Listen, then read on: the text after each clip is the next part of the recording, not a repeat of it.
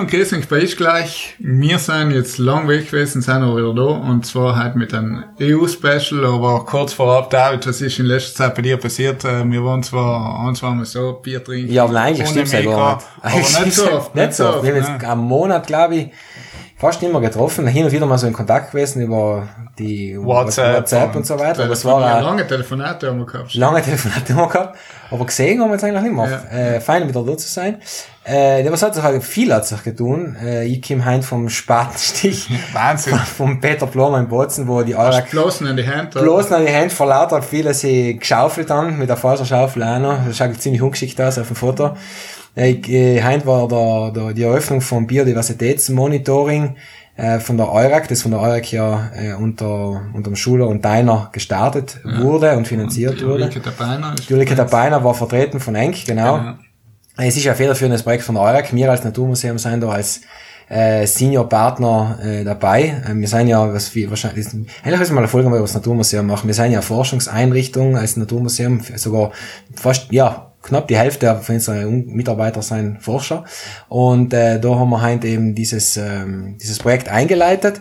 Äh, es ist Südtiroler Biodiversitätsmonitoring. Vielleicht kann man mal bei der nächsten Folge mal ein bisschen ausführlicher über das äh, plaudern. Äh, weil, wie ist ja gerade auch noch tagesaktuell, weil ja der internationale Biodiversitätsrat ja diesen Bericht äh, veröffentlicht hat, äh, wo eine Bestandsaufnahme weltweit gemacht worden ist, wie es der Artenvielfalt überhaupt geht.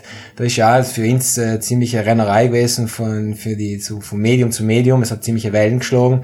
Und ja, es ist spannende Zeit, viel zu dir nehmen. Ja, vor allem cool, dass es jetzt wirklich als Thema in Südtirol angekommen wo Ja, es ist in der Mitte angekommen, muss man sagen, Und dass da wirklich was gemacht wird. Also Ja. ich glaube, da, davon profitiert wirklich äh, Südtirol extrem. Dass, Ja. dass da jetzt in der Richtung gearbeitet wird. Und der Projektverantwortliche, Enk mal die Ulrike Tabeiner natürlich, aber der Andreas Hilpold, was ja, auch bei ja, in der genau, arbeitet, wird, ja. ist sozusagen der Projektmanager, Ja. und der das Ganze dann äh, wie die nächsten Jahre, Jahrzehnte wahrscheinlich, so wie es ausschaut, äh, leiten wird. Ja, na, super, Geschichte.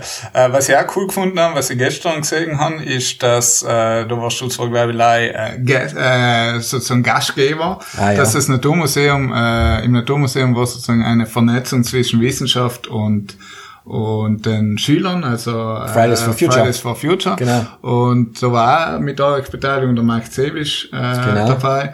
Ähm, du warst wahrscheinlich Der Georg Kasser war dabei, Der Gletscherforscher von Innsbruck. Ja, ich, ihren, äh, es ist ja so gegangen, nicht? ich bin äh, ihren eigentlich einmal vor einiger Zeit, die Fridays for Future, äh, mal kontaktiert über die Socials, Facebook Messenger, äh, ob sie Lust haben, mal gemeinsam mit ins Naturmuseum was zu machen. Und zwar ist ein bisschen, äh, sag ich mal, ähm, vorbildmäßig an mich orientiert ans Museum, Naturkundemuseum in Berlin, wo es diese Vernetzung zwischen äh, Naturkundemuseum und den Fridays for Future Bewegungen eben gibt. Das ist ja ein ganz anderes Kaliber, das äh, Naturkundemuseum in Berlin, da sind über, glaube ich, 400 Umgestellte, also das ist eine ganz andere Art von Museum.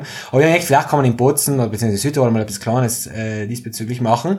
Und jetzt sind sie an mich herangetreten, ob es nicht möglich wäre, äh, in Seoul zu haben, bei uns Ja, im. Naturmuseum, äh, für eine Pressekonferenz, wo, das kann man auch verlinken übrigens, das haben wir aufgezeichnet, äh, wo sozusagen die der Forderungskatalog, den sie erarbeitet haben, zusammen mit diesen Experten, eben du hast ja schon erwähnt, Sebisch und, äh, und, und also Kasa, und da war die Irene Senfter vom Öko-Institut äh, war dabei, der Karl Klaus-Peter Dissinger war auch noch dabei und eben Schülervertreter. Äh, nein, das war ich eigentlich recht gut umgekommen, so in einer Stunde, das haben sie recht, sie haben es wirklich sehr gut gemacht, muss ich sagen, also sowohl die, natürlich jetzt die Experten, aber auch für die Schüler, für das sicher eine neue Erfahrung war. Äh, ja, und da sind wir im Gastgeber gewesen, weil wir uns natürlich auch an dieser äh, Idee des Klimaschutzes äh, und an dieser Bewegung Fridays for Future anhängen und das Leih unterstützen äh, möchten und, und wollen, nicht? Genau. Das hat sich bei mir so äh, getun in letzter Zeit. Super, die ja, Woche war und- brutal. Und äh, live für mich, vollständigkeitshalber, äh, was hab's gerade noch als Ausstellung laufen? Noch, Es ist noch, Maxi das es ist noch der Maximilian, ja, das Amtshaus des Kaisers. Äh, Wir sind jetzt gerade in der heißen Phase, wobei die heißeste Phase kommt noch, aber wir sind in der heißen Phase der Umsetzung einer Mondausstellung. Und äh, morgen, sprich, wenn es den Podcast hört, heint, äh, könnt ihr es ins 20 kommen. Da werde ich nämlich einen Vortrag äh, halten zum Thema äh, Mondlandung. Äh, geht los um 18 Uhr, äh, direkt im 20. Äh, gibt's dann auch eine Ausstellung, die da länger laufen. Die hat jetzt nichts mit Naturmuseum zu tun, an und für sich, aber eine Ausstellung zum Thema Mond. Wir haben dann unsere Ausstellung im Naturmuseum ab dem 20. Juli, also genau am Tag der Mondlandung vor 50 Jahren, eröffnen wir unsere äh, Ausstellung im, im Museum und die heißt Mondwärts Spazi per la Luna. Das kann man jetzt schon äh, unkündigen. Und hab's, du hab's Zeit jetzt zu, zu schauen. Also der geht von Juli bis Juni 2020. Also da ist ein ganzes Jahr dann äh, bei uns zu sehen. Genau. Und deshalb bin ich natürlich auch noch in der äh, kuratorischen äh, Aufgabe involviert. Äh, Thema Mond ist jetzt äh, im Naturmuseum natürlich äh, nicht schon gegeben als, als, als Thema, aber ich habe das äh, als eine von meinen ersten Amtshandlungen sozusagen äh, eingeführt. Ich gleich bedanke dich für die Werbeeinschaltung gezahlt von der Thomas genau. Na, äh, Spaß beiseite. Äh, na, äh, was ist noch passiert? Also, was ist bei äh, dir passiert? Nein, vor allem nicht leid, bevor wir zu mir kommen. Ich glaube, was auch noch erwähnenswert ist, was äh, passiert ist, ist, dass die Landesregierung das Forschungsprogramm 2019 ähm, verabschiedet hat. Richtig. Sozusagen einige äh, Punkte jetzt, was glaube ich, das Highlight ist vielleicht alles eurer Gesicht, aber nein, ich glaube grundsätzlich, äh, dass äh, die äh, über die EURAG eben das Institut für Umwelt und menschliche Sicherheit der Universität der Vereinten Nationen eine Außenstelle in Südtirol haben wird. Und äh, ich glaube, das ist eine extrem coole Sache, weil, weil eben die um verschiedene Außenstellen, aber dass die nach Südtirol kommen und das... Haben wir wieder ein paar Interviewpartner mehr. Ja, also das, ist, das ist echt eine super Geschichte. Du hast gefragt, was ich bei mir getan habe. Bei mir hat sich natürlich ja über das letzte Monat einiges getan. Ähm, eins von die Highlights war, ich war letzte Woche äh, in Flensburg. Ähm, und zwar, weil, wie du weißt, bin ich ja Generalsekretär von MIDAS, äh, von der Europäischen Vereinigung von. Ah, da ist so viel Stolz und so viel nein, mitgeschwungen. Äh, nein, super, aber, aber, aber, aber, äh, was das Coole war, eben ist einmal im Jahr ist, ist Generalversammlung und äh, das mal war es effektiv ein historischer Moment, weil bis jetzt waren wir also 27 Minderheiten-Tageszeitungen aus ganz Europa, äh, Print-Tageszeitungen und wir haben heuer das Statut überarbeitet und wir haben jetzt die erste Online-Tageszeitung aufgenommen in Flensburg, ähm, die eben rein online ist und das ist Villa Web äh, aus Barcelona. Verlinken wir natürlich. Äh, kann man verlinken, ja. Und, ähm, und grundsätzlich war es deswegen wirklich ein historischer Moment für, für die Vereinigung und es war eine super spannende äh, Generalversammlung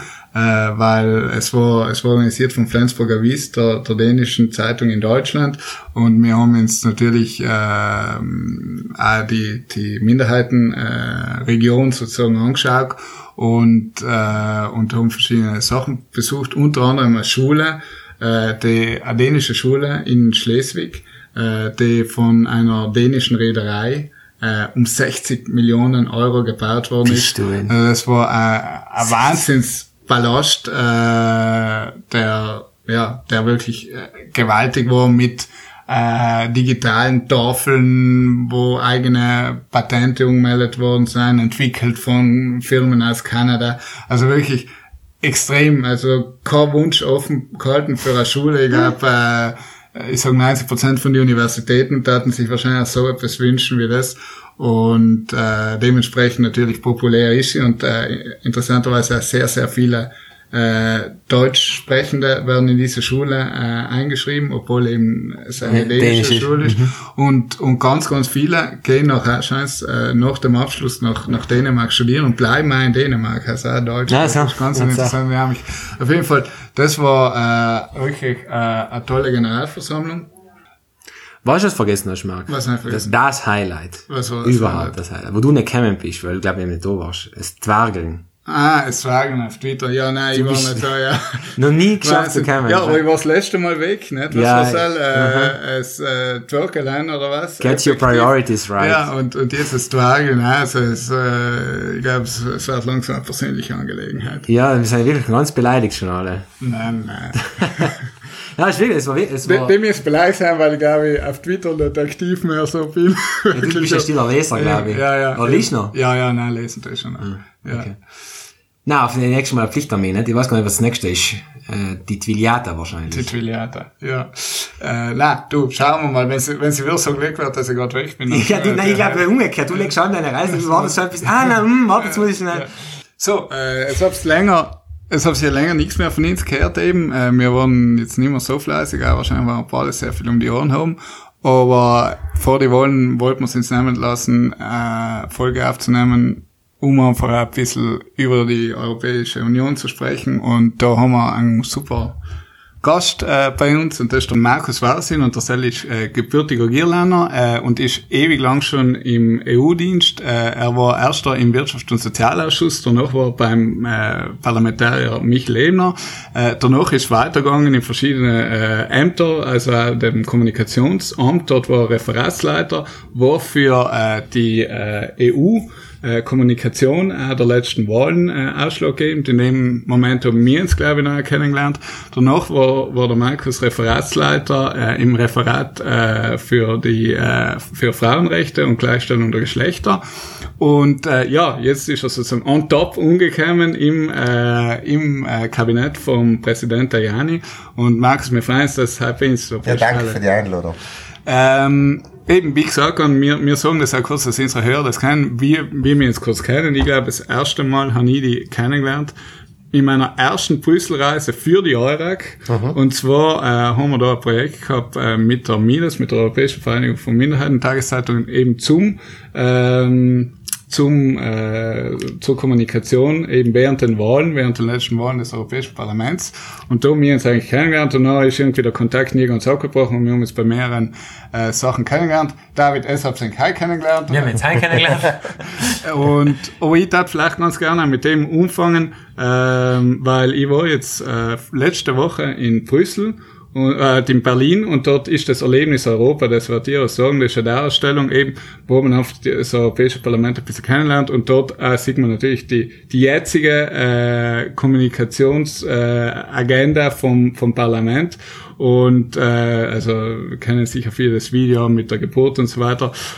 Und ich muss sagen, persönlich hat mir die Act React Impact Kampagne um einiges besser gefallen. Äh, und ich wollte jetzt fragen, wie du sozusagen, der ja nicht mehr für das verantwortlich ist in the first place, wie du eigentlich die Unterschiede von den zwei Kampagnen siehst und überhaupt, wie du die Kampagne wahrnimmst, jetzt eigentlich in dem Moment, wo man bei den Parlamentswahlen mehr von Brexit redet oder jetzt eben auch Ibiza geht und andere Themen auch so im Vordergrund sind, spürt man eigentlich die Europäische Union, spürt man die Wahlen überhaupt? Ja, also ähm, die Informationskampagne vom Europäischen Parlament, das Europäische Parlament macht ja seit 1979, seit der ersten Direktwahl, machen ja Informationskampagnen äh, und die dienen eigentlich gleich dazu, den Weg zu ebnen für die Medien, die Medien darauf aufmerksam zu machen, passt auf, in ein paar Monaten gibt's eine Europawahl und ähm, meistens wird das auch begleitet durch ein eigenes Logo, durch einen eigenen Videofilm, durch einen Slogan.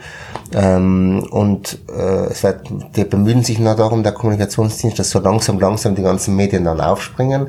Erst der in Brüssel natürlich, die tausend akkreditierten, akkreditierten Journalisten, dann auch die Medien in den Mitgliedstaaten und, und dass noch am Ende, im Endspurt sozusagen auch die Parteien, die europäischen politischen Parteien aufspringen und eben das nach hinführt zu einer größtmöglichen äh, Öffentlichkeit für die Europawahl. Ähm, weil ich das letzte Mal zuständig war, äh, hat mir eigentlich ist äh, der, der Slogan des Act React Impact, also ähm, Handel mitmachen, bewegen auf Deutsch, ähm, hat mir ganz gut gefallen, weil mir das so äh, so eine Aufforderung war. Du, wenn du, du ähm, irgendwie was bewegen willst, äh, dann musst du mitmachen, sonst kannst du nichts bewegen. Und wenn du mitmachen willst, dann musst du handeln, musst du auch wählen. Ähm, das Video selber hat mir eigentlich damals auch ganz gut gefallen, weil wir jetzt haben viele Themen angesprochen haben, wie zum Beispiel die Flüchtlingskrise, Klimakrise. Mhm. Das sind ganz viele Themen gewesen. Es sind auch viele Themen äh, bei der Vorbereitung zensuriert worden von den okay. Abgeordneten.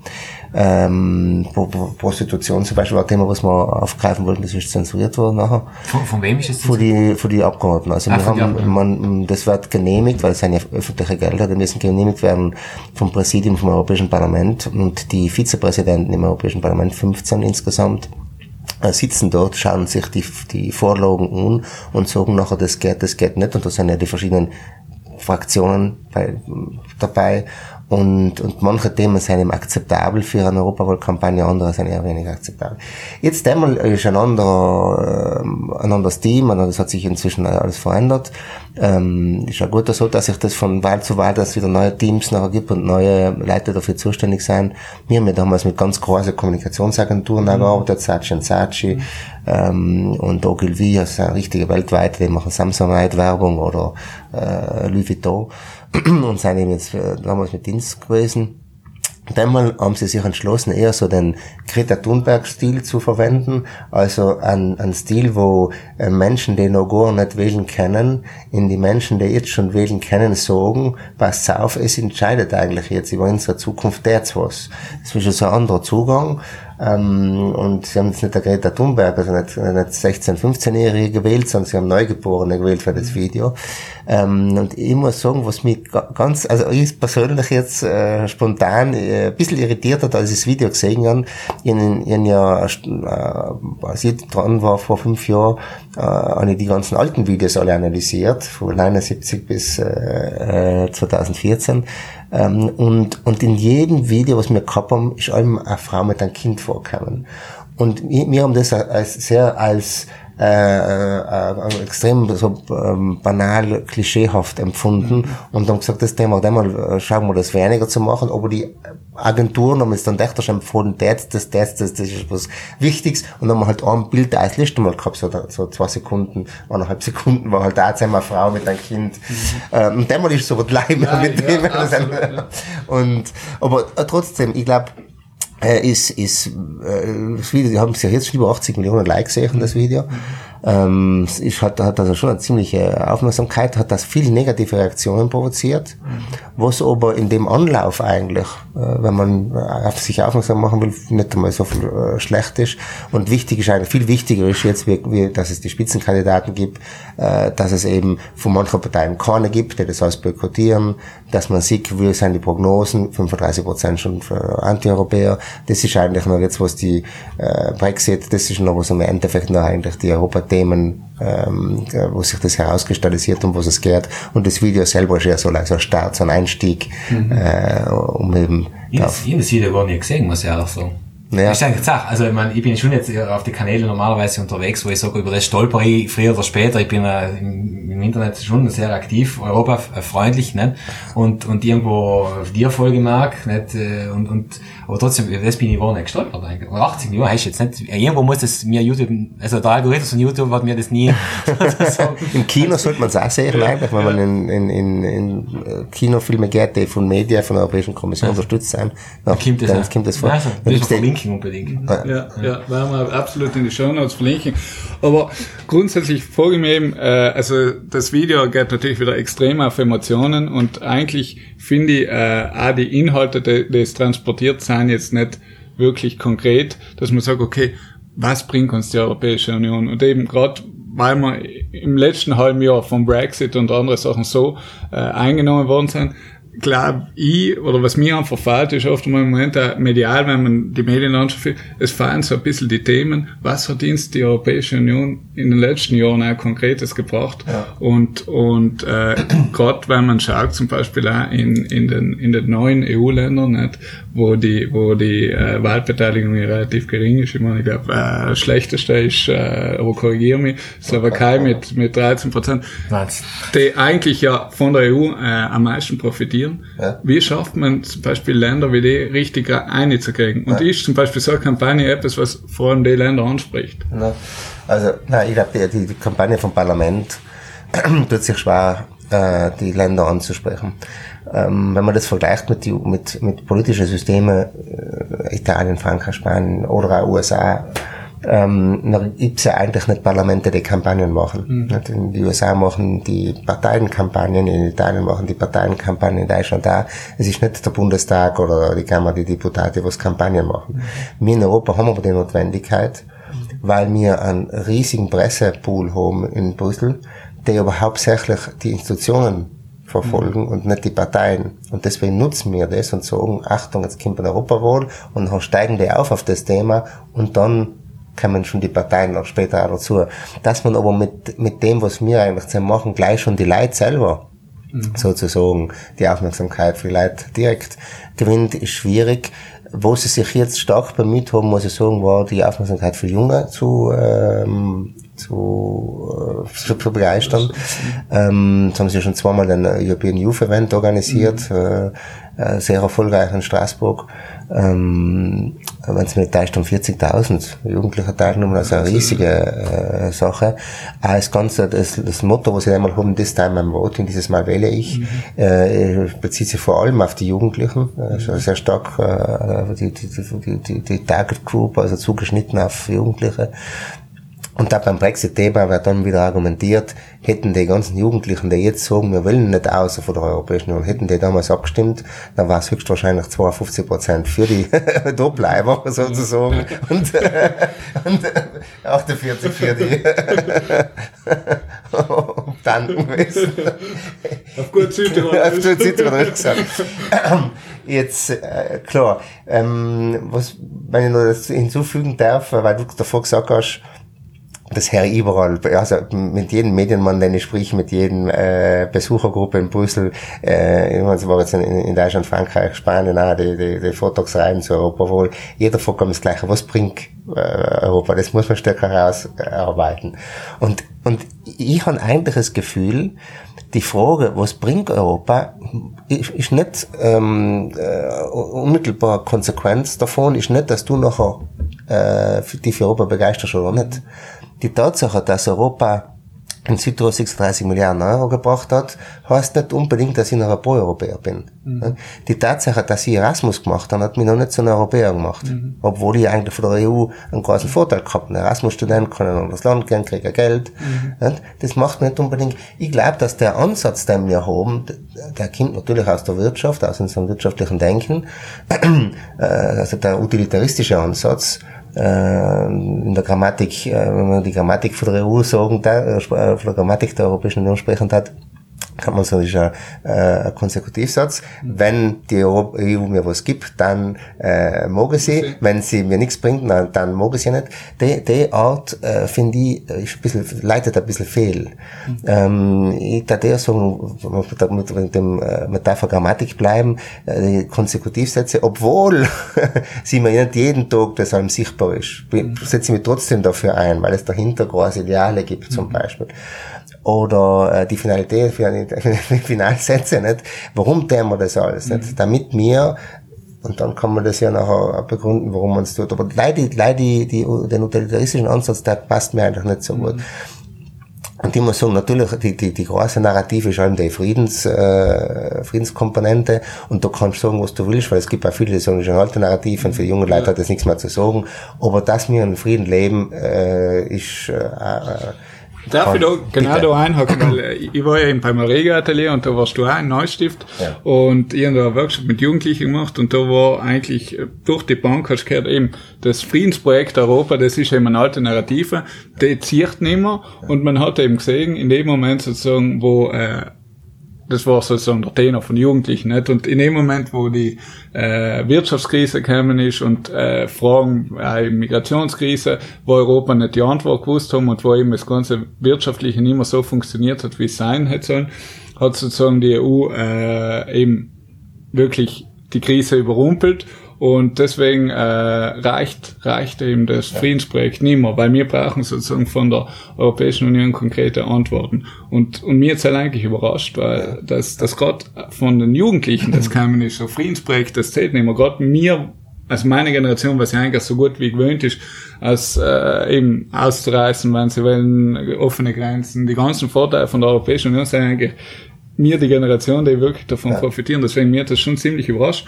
Und weil du sagst eben, das Utilitaristische äh, zeichnet, wie werde ich noch zum Europäer? Wie werde ich zum, äh, also was ist noch das Ausschlaggebende? Eben, wenn du sagst, Erasmus macht mich nicht äh, zum äh, Europäer, was macht mich denn, nach deiner Meinung nach? Ja, also auf die Frage antworte ich dir gleich. ähm, weil es breite ich ein bisschen aus, wenn ich darf. Die, ähm, dass, dass, also, dass das, die, die, die Friedensnarrative nicht, nicht, mehr, nicht allein reicht, halt bin ich auch der Meinung. Mhm. Dass man sich aber sozusagen einfach ad acta legen kann und sagen, das, das, das Thema benutzen wir jetzt nicht mehr, weil äh, das interessiert uns. Deshalb bin ich nicht der Meinung, weil dass wir eben ein Friedensprojekt haben, ist entscheidend, weil du kannst in, äh, das die Frage mit dem Frieden ist nicht so banal, weil du kannst in jeden Friedhof, nicht in jeden Friedhof in Südtirol, du kannst in jeden Friedhof in Europa gehen, in jedem kleinsten Dörfel gibt's eine Ecke für die Gefallenen von Ersten und vom Zweiten Weltkrieg. Und wenn du heint, äh, die, die Daten für die Verstorbenen heinschaust, dann sind sie entweder an Krebs oder an Autounfall oder so etwas gestorben, aber sie sind nicht an der Front gewesen, sondern gegenseitig sich die auf sich Köpfe eingeschlagen. Und, und das ist gar nicht so lang her. Mhm. Und, und man muss nicht unbedingt an Frieden denken, ähm, äh, noch 45, ähm, weil der eiserne Vorhang gefallen ist, das war ein kalter Krieg. Mhm. Das war nicht ein, ein Frieden, sondern es war ein kalter Krieg. Und dass mir damals die, die, die, die ich glaube, das ist die, die, die zweitgrößte Leistung nach 45, nach der, äh, die EU überhaupt einzuleiten, die zweitgrößte Leistung der europäischen Zivilisation, in die, mit der du jetzt 50 Jahre äh, in Ost-West-Konflikt praktisch betrieben hast und äh, NATO und, und, und, und Doppelbeschluss ähm, und so weiter, dass du in die Hand reichst und sagst, was passiert ist, ist passiert. Wenn es willst, wir geben keine Perspektive, wir können zusammenarbeiten, es kann dabei sein, es kann Mitglieder werden, nicht gleich Partnerschaft, Mitglieder werden. Und dann seien sie alle Mitglieder. Und dass die Länder, und das sind nicht gleich äh, ehemalige Ostblockländer, sondern es sind ja äh, äh, ehemalige russische, sowjetische äh, Estland, Lettland, Litauen mhm. äh, dabei, also dass das so funktioniert hat, äh, das hat auch mit einem Friedensprojekt zu tun. Manche Dinge haben nicht funktioniert. Zypern-Konflikt zum Beispiel, 2004 hat es ja auch gegeben, ein Referendum, zum hat die, die, die, die europäische Integration das nicht geschafft. Die Türken haben zwar dafür gestimmt und haben gesagt, wir wollen den Friedensplan von Annan und die, die griechischen Zyprioten, äh, obwohl sie haben, äh, die Mitgliedschaft gekriegt haben in der Europäischen Union, gesagt, nein, sie wollen es nicht. Also jetzt mal funktioniert es nicht und da jetzt sieht man beim Brexit, der Nordirland-Konflikt überwunden, ah, überwunden durch die Europäische Union vor allem überwunden, weil das Good Friday Agreement ist ja leider denkbar innerhalb von der Europäischen Union. Ähm, äh, jetzt ist eben, kommt es wieder raus, oder es kann jetzt wieder konfliktuell werden, weil da kommt jetzt eine fixe äh, Grenze und wenn eine harte Grenze ist, wie geht man da damit um? Also dass das, der Friede ist nicht so banal. ähm, deswegen dachte ich das auch nicht einfach so ab. Äh, denn das Zweite ist natürlich, du brauchst aber andere Argumente auch. Und ein Argument, was ja jeder von uns auch sieht, ist, dass wir in einem Binnenmarkt leben, dass in so einem Binnenmarkt, also in so, in so Arbeitswelt, für die wir produzieren, für die wir arbeiten, die übersteigt ja bei Weitem unseren lokalen oder unseren provinziellen oder regionalen Raum, sondern wenn ein einer in Parma einen Parma-Schinken produziert, dann produziert er den ja eigentlich für die ganze Welt und nicht gleich für, äh, für, für Parma oder Umgebung. Und da sieht man auch zum Beispiel wieder ein, ein banales Beispiel, der Parma-Schinken heißt in ganz Europa Parma-Schinken und in Irland, wenn man ihn so ähnlich herstellt, man darf da nicht Parma heißen, heißt er halt anders, aber in Kanada heißt der Parma-Schinken nicht Parma-Schinken, in Kanada heißt er Superham. Weil dann gibt's ganz viele, die stellen einen Parma-Schinken her in Kanada und sagen, der ist so gemacht wie der in Parma, dann heißen wir Parma. Und dann heißen sie eben Parma Ham. Aber der richtige Parma Ham heißt in Kanada Superham. Und jetzt haben wir das äh, Agreement, das internationale Abkommen mit Kanada. Und jetzt müssen die ganzen falschen Parma Hams müssen jetzt alle verschwinden. Und der Superham kriegt jetzt den Stempel Parma Ham. Und dann heißt das auch so. Aber dass unsere Produkte also weltweit geschützt werden. Mhm und da innerhalb im europäischen Raum geschützt und das ist auch was Wichtiges nachher ist natürlich Lebensmittelsicherheit, nicht nur Lebensmittel, äh, die Herkunftsbezeichnung, sondern die Sicherheit der Lebensmittel. Es hat äh, Klimawandel, wie soll da, äh, die Region Südtirol, Trentino oder der Regio-Raum allein mit dem Klimawandel umgehen. Natürlich ist es wichtig, dass wenigstens die 28 zusammenarbeiten und schauen, haben wir eine gemeinsame Agenda, schaffen wir weltweit zu überzeugen. Ich war ja vorhin im Klimawandelausschuss, war damals zuständig für China und USA, die Verhandlungen mhm. richtig kompliziert ganz unterschiedliche Ansätze und dass wir im Endeffekt, und die war damals 2008 und jetzt ist 2019, äh, zehn Jahre danach, wir haben wir es auch mit, mit dem Klimawandel, aber jetzt zehn Jahre danach haben wir endlich eins und wo ist das Klimawandelabkommen jetzt unterschrieben worden? Nicht in Dubai, nicht in New York oder nicht in Peking, sondern halt in Paris. Also man sieht schon, das, also für mich ist das schon offensichtlich, dass die Europäische Union ja ganz entscheidende Akzente setzt in der Weltpolitik und dafür unsere eigene, für unsere eigene Zukunft, für unser eigenes Leben. Und dass du äh, beispielsweise auch daran denkst, meine, meine Großeltern, die um 1900 gelebt haben, äh, also noch vor die Weltkriege, äh, war der europäische Anteil der Weltbevölkerung 25 Prozent und jetzt haben wir halt 7 Prozent. Und dass wir übrigens Dächterständer weltweit behaupten, hat damit zu tun nicht, dass äh, Italia first oder äh, Deutschland first oder vielleicht Tirol first, sondern dass wir eben äh, gemeinsam versuchen, äh, Souveränität zu teilen und sie gemeinsam auszuüben. Das ist ja ein Konzept, Souveränität zu teilen ist nicht unbedingt für jeden einleuchtend und jeder hat gern äh, äh, Unabhängigkeit und, und, und Selbstbestimmung oder es ist eben wichtig, dass wir mitbestimmen, gemeinsam die Souveränität ausüben, mitbestimmen, was passiert und so ist eigentlich unser Kontinent organisiert und insgesamt gar nicht so schlecht. Jetzt, machst du jetzt wie laufen zum Europäer? Wie laufen zum Europäer? Jetzt, wenn du jetzt sagen kannst, Ma, Schengen, sowas Tolles. Ich kann frei umreisen. Der Euro, endlich einmal eine tolle Währung in ganz Europa. Und dann der Euro ist ja auch nicht gleich eine, eine Währung. Der Euro hat äh, keine Könige und keine Soldaten auf die, auf die, auf die Banknoten oben, sondern wir haben Fenster und, und Brücken. Fenster öffnen, Brücken verbinden. Äh, ist ja recht eine nette Philosophie auch dahinter. Will ich nicht in so einem Kontinent leben, der Brücken baut und der Fenster öffnet? Oder will ich lieber noch ein Leben, der äh, Mauern ja. zieht? Ähm, also äh, der philosophische Ansatz, der Geistes, der gedankliche Ansatz, in welcher Welt will ich eigentlich leben? Will ich mich abschotten oder will ich offen sein? Ähm, und, und gleichzeitig hast du aber die ganzen Themen, wo du sagst, das hat Europa geleistet, da hat was Gutes getan, haben wir was erreicht die können schnell ins Gegenteil umschlagen. Mhm. Weil wenn du die Migrationskrise hast, dann ist der Schengen-Raum auf einmal ein Problem, weil keine Grenzen mehr sein. Und wenn du eine Finanzkrise hast, dann ist der Euro auf einmal ein Problem, weil jetzt reißt andere mit ein, die vielleicht selber recht relativ stabil waren. Also, und das ist ja, glaube ich, eine Politik, dass eben du und du warst nicht äh, irgendeine politische Reform eingeleitet und jetzt hast du für, wie man früher gedacht hat, ein tausendjähriges Imperium aufgebaut und kannst auf, der gleichen, auf dem gleichen Level weiterarbeiten. Sondern durch die Herausforderung, wie sich die Welt verändert, musst du das halt mal wieder anpassen. Und dann macht das auch gar keinen Sinn, dass du sagst, ah, jetzt kommen äh, Migranten, also muss ich die EU aufgeben, weil der Schengen nicht, nicht mhm. funktioniert, sondern anzieht. Du musst das eben versuchen zu adaptieren und weiterzuentwickeln. Das ist ja die große Herausforderung, dass wir äh, politische Persönlichkeiten, die äh, einen Weg eingeschlagen haben wie der Adenauer oder der Gasperi und das noch fortgesetzt haben wie der Mitterrand oder der Kohl, dass das auch die nächste Politikergeneration wieder weiterentwickelt und nicht nur einfach sagt, du, ich bin zu blöd dafür, ich weiß nicht, wie man mit dem umgehen kann, ich, ich habe mich nicht gut genug informiert, jetzt lasse ich äh, die, die Populisten, äh, überlasse ich das Wort. Ja, aber eben vor allem äh, das Kommunikationsproblem, was glaube ich die EU immer hat, dass sozusagen alles Gute, was in der EU passiert, das haben die Nationalstaaten gemacht und alles Böse, was passiert, hat noch ist die EU die Schuld. Also ich glaub, Peter eben, genau, und wie du sagst eben, also ich glaube, das philosophische Konzept ist, ist eigentlich schön und ich glaube, das, das äh, teilen wir ja alle, aber oft wird das eben sogar von den Nationalstaaten selbst, von den Mitgliedstaaten ja eigentlich nicht gelebt sozusagen. Das ist, glaube ich, ein Riesenproblem. Und das Zweite, weil du gesagt hast, auch die globalen Probleme, ähm, Europa kann sicher globale Antworten liefern, aber schafft es eben auch nicht, auch wiederum wegen den Mitgliedstaaten, wenn wir zum Beispiel an Seidenstraße denken, mhm. äh, wo Italien eine ganz andere Linie fährt wie Deutschland und so weiter. Ähm, ich glaube eben, wie schaffen wir es, dass die Philosophie dann wirklich auch tagtäglich gelebt wird und eben auch dann führt, dass man sich bei globalen Fragen einig ist? Ist das Problem wirklich zum Beispiel der, der Rat, der so zu viel Macht hat oder äh, also liegt es an der Struktur Europas oder liegt es sozusagen wirklich, auch, weil du gesagt hast, an Politikerpersönlichkeiten, die den Weg vollgehen? Ja, ich glaube, es hat es ist schon vermischt Vermengung, wie, wie es auch in der nationalen oder regionalen Politik ist.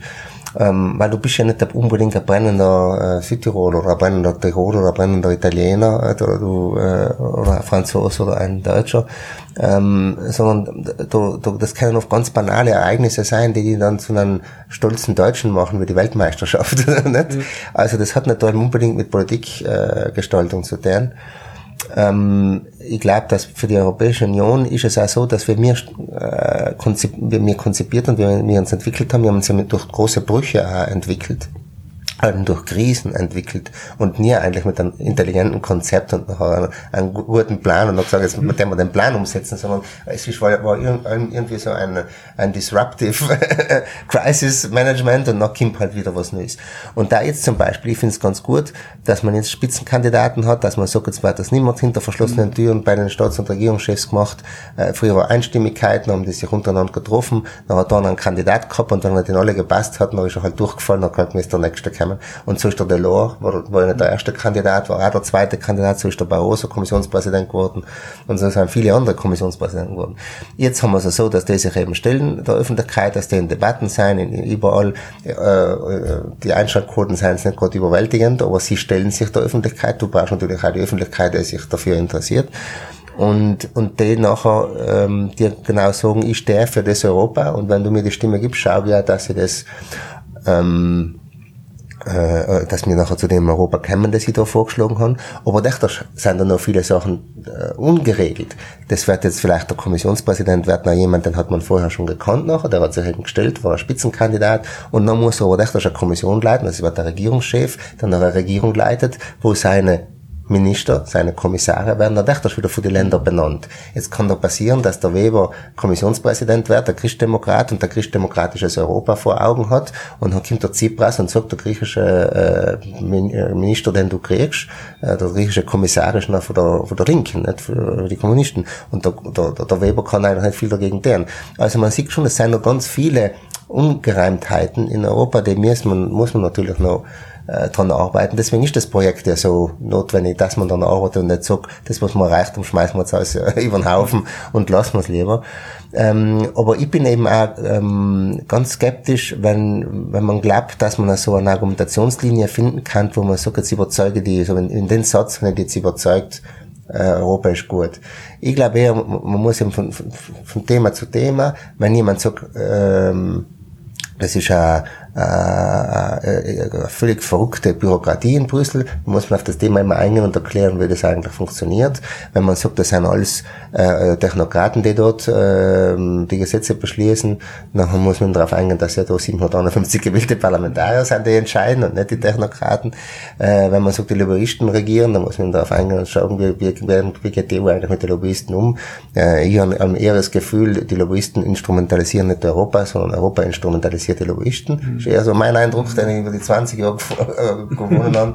Also es gibt da viele, ähm, glaube ich, von Thema zu Thema, aber es ist nicht so einfach zu sagen, ähm, Jetzt habe ich da äh, ein Satzl, das kann ich da sagen, mit einem Satz kann ich jetzt überzeugen zum Europäer. Hingegen umgekehrt, das ist ganz interessant, umgekehrt, wenn du es zerstören willst, dann hast du in einem Satz, kannst relativ schnell das äh, Europa fertig machen. Du kannst relativ schnell sagen, wie soll der ganzen Casino überhaupt funktionieren, wenn sie ständig von Straßburg nach Brüssel fahren müssen. Und dann hast du in einem Satz, einleuchtend, von, von, von Schweden bis Malta und von Portugal bis Estland, versteht jeder, das ist ein Kreis. Aber es zu, es zu, es zu positiv zu kommunizieren, ist schwieriger. Nicht? Es ist, es ist, glaube ich, auch ein bisschen das Problem, dass äh, man gefühlsmäßig, wenn mit den Leuten so auf der Straße wie redest, nicht, Europa ist einfach brutal weit weg in dem Fall, nicht? Also, 751 Abgeordnete, nicht? Genau. Ja. Und ich wähle, gebe meine Stimme an und dann kriege ich einen von, von den Leuten, was ich vielleicht irgendwo noch kenne, nicht? Ich, was ich sagen will, wenn ich es vergleiche mit der Landtagswahl bei uns in Südtirol, nicht? Ja. Die Kandidaten begegnen wir jeden Tag irgendwo in die, in die Medien, die, die sehe ich vielleicht sogar auf der Straße, die haben mit der, zu der Bezug, nicht? Aber zu 751 Parlamentarier, die da irgendwo sitzen, weit weg über Sachen entscheiden, die von meiner Realität im ersten Moment sehr weit weg ist, ist da vielleicht auch einfach nicht das Gefühl, dass ich mit der verbunden bin. Jetzt, wenn, wenn ich jetzt einmal live von der Beteiligung von der EU-Wahl rede, ja. vielleicht, vielleicht finde ich das Konzept Europa ja ganz super. Ja, ich bin ein kompletter Idealist. Aber da, da sehe ich, ja, wieso soll ich da gehen? Das, das macht kein, meine Stimme, was eh schon eine ist von ganz, ganz vielen, dafür, dass noch einer von denen da reinkommt, von den 750, ja. who cares, nicht? Ja, so. Ja. Und deswegen ist vielleicht die, die Frage, und, und das zweite Problem, was ich da vorhin in einem Gespräch mitgekriegt habe, die, das ist halt das neue Normal für die Leute, nicht? Das ist gerade für Jugendliche. Wir haben, wir haben das heint geredet beim, zum Thema Artenvielfalt und Artensterben, nicht? Ein Jugendlicher heint und ein Kinder heint, der aufwachsen, die kennen die Wies, wie sie heint ist. So, das, für das ist der ganz normale Wies. Deren Großeltern, du Großeltern, die wissen, dass die Wies ganz anders ausgeschaut hat. Ja, der war viel ja. bunter, vielfältiger, farbenfroher, viel mehr verschiedene Arten sind da gewachsen. und die wissen nicht, was fehlt, ne? die wissen nicht, wie es vorher war. Und, und, und die, die, du kannst nicht, man müsste ja eigentlich in alle so einen Geschichtsunterricht mehr oder weniger aufzwingen, kannst aber auch nicht tun.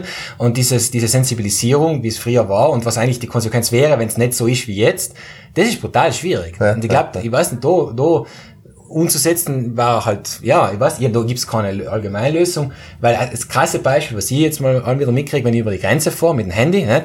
Eh, chi parlo di sms, net? grazie a Tim oggi puoi chiamare come se fossi in Italia. Net? Eh, eh. Nicht grazie a Tim, eh, grazie all'Unione Europea. Net? Aber die, die schreiben sich das noch auf die eigene Fahne, alle finden es super, aber es ist noch nicht grazie all'Unione Europea, auf dem ja, sofort angenommen Ja, ja, aber sie, verka sie verkaufen es noch wieder wie, wie das Positive. Nicht? Und das ist aber in die Leute, das sind kleine Akzente, nicht? aber ich glaube nicht, dass deswegen noch jemand für die jetzt die EU-Wahl wählen ja. geht oder so. Ja, das, was du so gesagt hast, also als Gedankenexperiment war das ja voll interessant, wenn du sagen kannst, so jetzt für eine Woche drehen wir die Zeit zurück und jeder sieht, wie die Welt ausschaut vor 100 Jahren. Oder drehen wir die Zeit zurück, nicht? Und jetzt tun wir so, als hätten wir keinen Euro für eine Woche lang und keine Schengen und kein, äh, kein, kein Dublin und kein gar nichts und nachher schauen wir mal, wie es, wie Europa ist. Und nachher kann man es wieder auf den Knopf drücken und nachher sieht man wieder, wie jetzt ist die Wies wieder, wie jetzt ist ja. und der Speck schmeckt wieder, wie er jetzt schmeckt und dann hat man so, Bottega, müssen wir was tun, damit wir das wieder so herkriegen, wie es erste war, oder müssen wir was tun, damit es so bleibt, wie wir es jetzt erreicht haben. Aber das, das, das kannst du eben halt nicht. Du denkst, du, du fällt mir ein von Star Trek, nicht das Holodeck, ja. so, so eine perfekte Simulation, einfach mal einzuspeisen. Ja, das war natürlich genial. Das war genial, ja. ja, nein, aber, aber dem, da, da ist schon die Frage, nicht, wie man, ähm, wie man das in die Leute vermittelt. Ich glaube, das ist, weil wenn das gelänge, so eine Art, ähm, oder, oder wie du davor gesagt hast, die Kriege, nicht, das Friedensnarrativ. Äh, ich bin ja der Meinung, dass ähm, sobald es einen externen Aggressor gibt, ja, ja. Dann, dann, dann, halten, dann halten alle zusammen. Oder ja. eine, eine Krise, wo dann die Solidarität zwischen Europa da ist. Zum Beispiel jetzt, wo Notre Dame äh, gebrannt hat. Nicht? Ja, da sind ja Spenden eingegangen, jeder hat sich äh, verbunden gefühlt mit der Kultur. Ich meine, in Notre Dame, äh, von den Bildern kann ich sehen, ich bin selber leider nicht zusammen gewesen, aber trotzdem, man hat, nein, das, das ist halt, das sind mir. Dort, ihr mich da mit, mit Frankreich, verbunden fühlt. Das, das, ist, das ist meine Kultur, nicht? Und sobald, und, oder wenn es eben eine, eine Krise gibt, externe Geister, dann, dann vielleicht wachsen wir dann zusammen. Die Frage ist schon, wo man, ja, kannst du auch, das kann man auch. Ja, natürlich. Sagen, ne? ja. Die am Vereinigten Staaten sind zusammengewachsen mit dem Krieg gegen Mexiko, die, die Deutschen sind zusammengewachsen mit dem Krieg gegen die Franzosen. Ja, eben. Wir finden, ist besser, dass wir jetzt keinen Krieg haben und dann wachsen wir weniger zusammen. Mir wundert schon auch, dass wir jetzt 70 Jahre lang europäische Integration haben und dann sind wir nur so wenig europäisch, nicht? Das ist schon, finde ich, schon beeindruckend, dass der Prozess so lange dauert, dass wir so lange Europatage haben und Europawohl und Europafond und, und jetzt haben wir echt noch so wenig europäisch. Wenn in Amerika umkommst auf dem Flughafen und da ist der Müllmann und der hat die, die amerikanische Flagge auf seinen Anzug oben und ist stolz, dass er die Stars and Stripes oben hat und wir sind alle noch so skeptisch und, und, und, und ist das schon sinnvoll und hat's mal was gebracht oder nicht? Ähm, also da, vielleicht leben wir in Europa in einem anderen ähm, zivilisatorischen Umfeld, wo wir die, diese mehrfach Identitäten haben und vielleicht skeptischer sein. Aber Europa ist weit weg, hundertprozentig, wie ich es gesagt habe, ist weit weg. In Amerika, Washington ist auch weit weg, wie es alle, das, das Anti-Establishment. Und in Amerika haben wir die, die, die, die Abgeordneten, die, was du da nicht kennst, die 750 enden die Abgeordneten, äh, haben, sind, sind im, im Ranking, haben die Amerikaner die Küchenschaben und den Zahnarzt lieber wie die Abgeordneten. Also, das heißt nicht so, dass, ich, nicht so, dass wir Prinz da jetzt äh, schlechter abschneiden taten, aber na.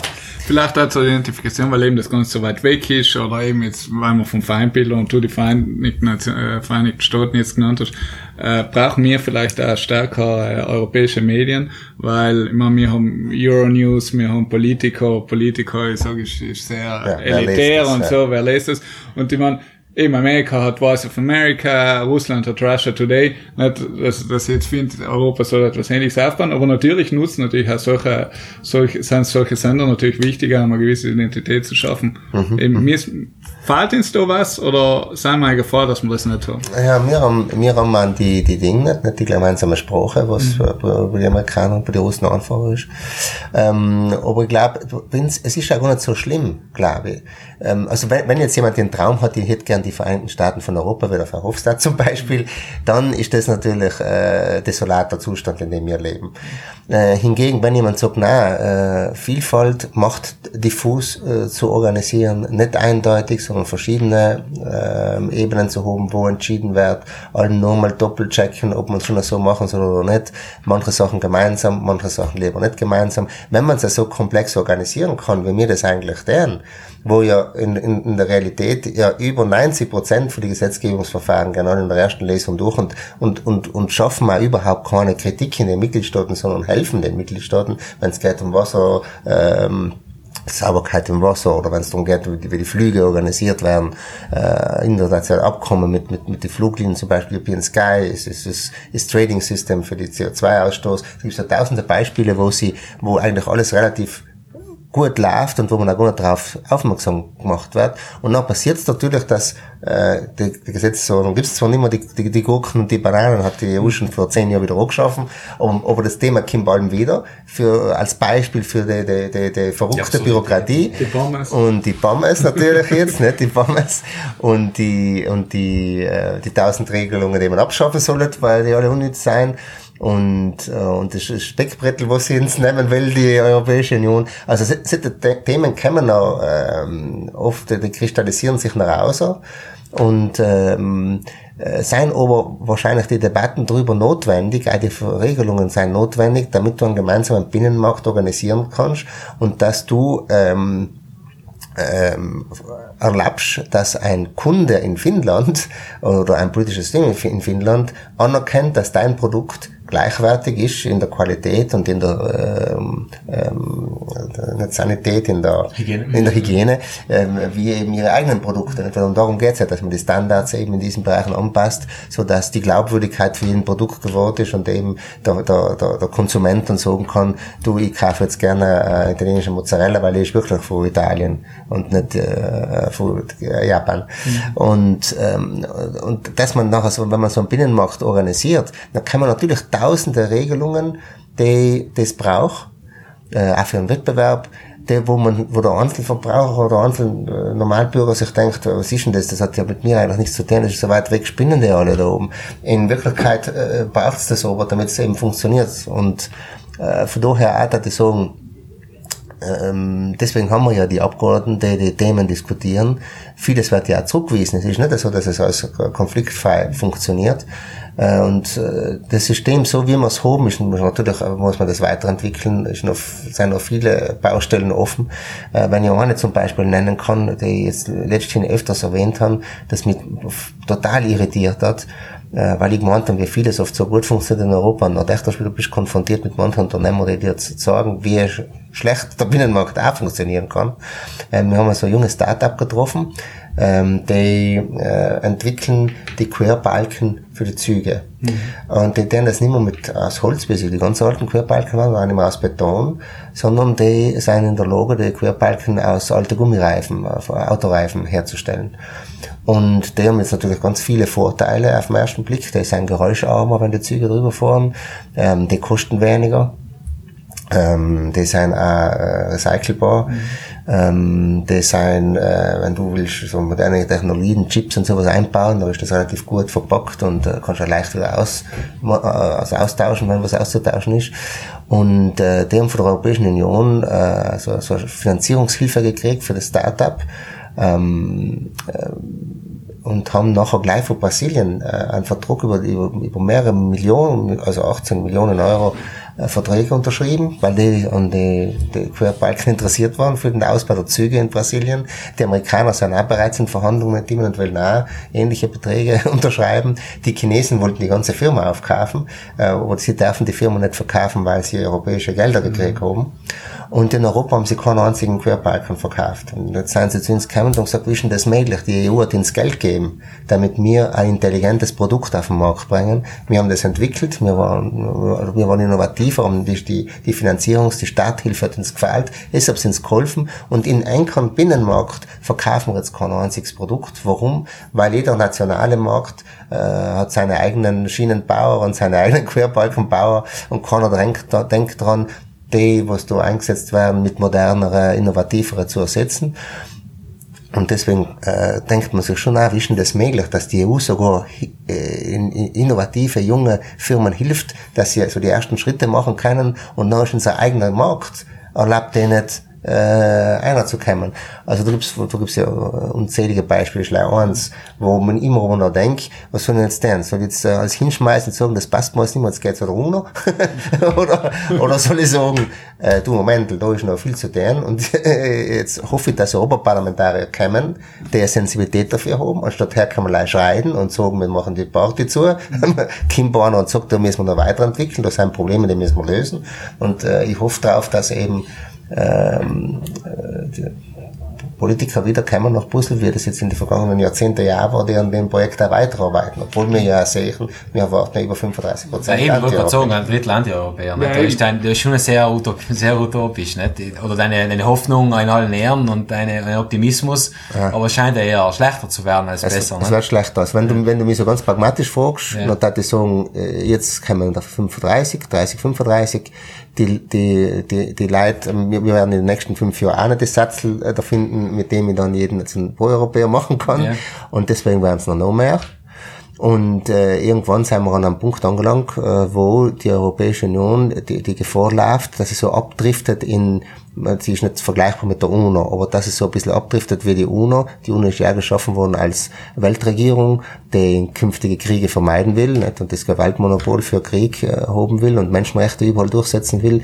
Und heutzutage ist halt eher, wird es eher verbunden mit der großen Bürokratie, so in, in, in New York, aber die wichtigen Entscheidungen äh, für die, Weltpolitik werden natürlich irgendwann anders äh, getroffen. Und mit der EU kann so ein ähnliches Schicksal passieren, dass man eben die große das Ideal über Jahrzehnte ja äh, verfolgt haben, dass wir einen gemeinsamen friedlichen äh, Kontinent aufgebaut auf Recht, nicht auf Sprache, nicht auf Ethnizität oder nicht auf äh, Glaube, sondern auf ein gemeinsames, einen gemeinsamen Rechtsstand, wo das Recht stärker ist als die, äh, die Stärke des Rechts eben stärker ist als das Recht des Stärkeren sozusagen.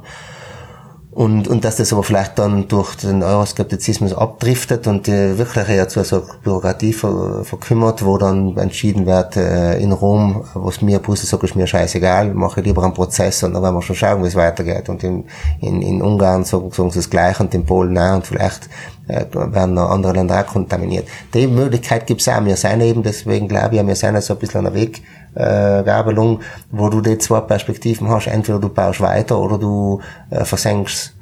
Und, und aber, aber, es klingt, aber, aber es klingt eben nicht so, also weiterbauen, versenken oder dahin klackeln, nicht? Ja. Weil, weil, wenn es zumindest implodieren tat, sage ja. ich, nicht?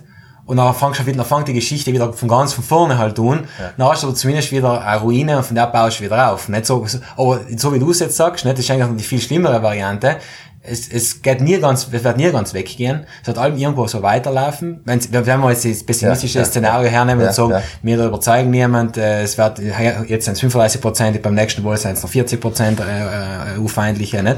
Und dann wird es halt allem so dahin dümpeln, aber es wird nie was Neues auf das aufgebaut werden können, weil es ja schon, weil es ja allem noch da ist. Ja.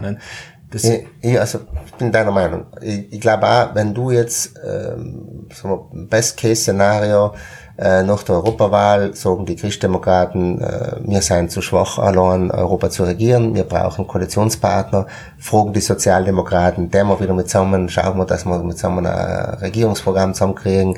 Zu zweit sind sie zu schwach, weil die Antieuropäer so stark zugenommen haben, weil die pro-europäischen Mehrheiten geschmolzen sind.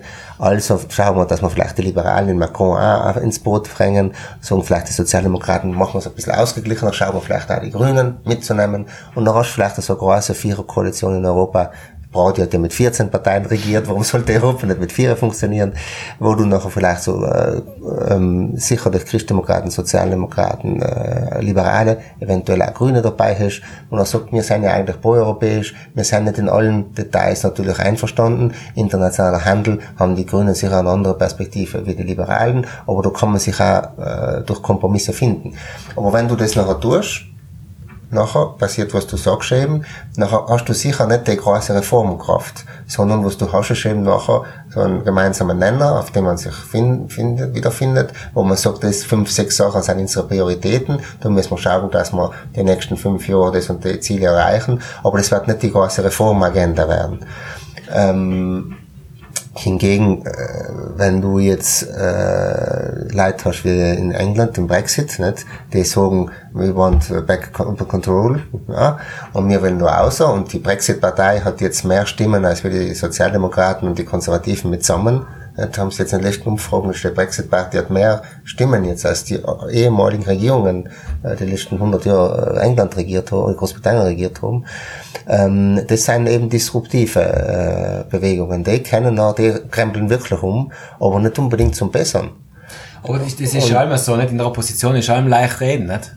Ja. Und, und wenn du noch eine große Koalition hast, nicht wie du das jetzt beschrieben hast, dann ist allem, nachdem du intern schon Interesse und Meinungsverschiedenheiten hast und versuchst die, aber über das große ganze Bild, wir sind EU-freundlich, aber du bewegst halt nichts und danach hast du in fünf Jahren, ja, ist eh nicht weitergegangen, nicht, äh, wieder mehr Prozent ja, um? Ja, das ist auch das, das Problem, was viele Mitgliedstaaten haben. Wenn du in Macron umschaust und ihn fragst am Ende seines Mandats, was sein Mandat war da enden, und er hat vieles versprochen und er hat ja die gesamte politische Landschaft verändert. Er hat, er, seine Partei hat ja dazu geführt, sein Aufschwung hat ja dazu geführt, dass ehemalige regierende Parteien fast nicht mehr existieren. Die Sozialdemokraten in, in, in, sind nicht einmal sicher, dass sie auf die 4% kommen und, und, und die, die äh, Sozialisten heißen sie in, in Frankreich.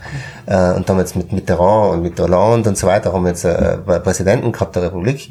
Ähm, die Republikaner, das sind auch nicht viel stärker, aber für der Sarkozy und der Chirac, das sind auch relativ schwach und dümpeln so dahin. Äh, er hat die, die gesamte, Parteienlandschaft verändert. Aber wenn er es nicht packt und wenn man das Gefühl hat, nach seinem äh, Quinquennat, wie man sagt, nach seinen fünf Jahren, äh, der hat gar nicht einmal so viel erreicht, wie wir gemeint haben. Obama ist auch so ein Fall. Ja, dann schwingt es um auf die andere Seite und sagt, jetzt kommt aber die Le Pen. Und die Umfrage hat jetzt die Le Pen ja mehr Stimmen wie der Macron. Und, und so ist auch der Trump gekommen. Und äh, die, die Leute haben es noch äh, so, äh, auf den ersten Blick zurecht sagen sie jetzt, das ist jetzt so protestiere, da bin ich nur einfach anstanden, ihnen dir meine Stimme geben, ihnen dir mein Vertrauen geben. Wie viel hast du jetzt eigentlich reformiert? Wie viel hast du jetzt eigentlich wirklich verändert? Und obwohl die Politiker tatsächlich vieles verändern, aber das kommt oft beim Bürger selber gar nicht tun und man sieht ja auch, wenn man zum Beispiel hernimmt, äh, Deutschland hat eine andere politische Kultur, geht da anders mit den Dingen um, aber wenn man schaut, wie der Schröder verschwunden ist von der äh, deutschen politischen Bühne, aber die Reformagenda, die er gehabt hat, das hat äh, Deutschland zu der äh, Macht wieder aufsteigen lassen, der jetzt die Angela Merkel gehabt hat. Wenn die Reformagenda nicht gewesen wäre, dann war vielleicht der, der noch an der Macht, aber keine Reform. Du merkst es ganz praktisch, weil eben jetzt, wenn wir davon ausgehen, dass zwischen 30 und 35 Prozent äh, eben Euroskeptiker im Parlament sitzen nach dem Wollen, ähm, keiner kennt den Verwaltungsapparat besser wie du was macht es mit der Verwaltung? Wie ändert sich die tagtägliche Arbeit? Äh, jeder Parlamentarier wird natürlich auch seinen Staff mitbringen, äh, die eben teilweise wahrscheinlich äh, eben nicht viel von der EU halten werden, geschweige denn ja. wahrscheinlich ein großes Wissen mitbringen. Äh, wie verändert das effektiv die Arbeit in der Verwaltung? Ja, das war schon, also schon dann äh, ein, das, der Begriff disruptiv für sicher fürs Parlament. Ähm, gibt es verschiedene verschiedene Aspekte.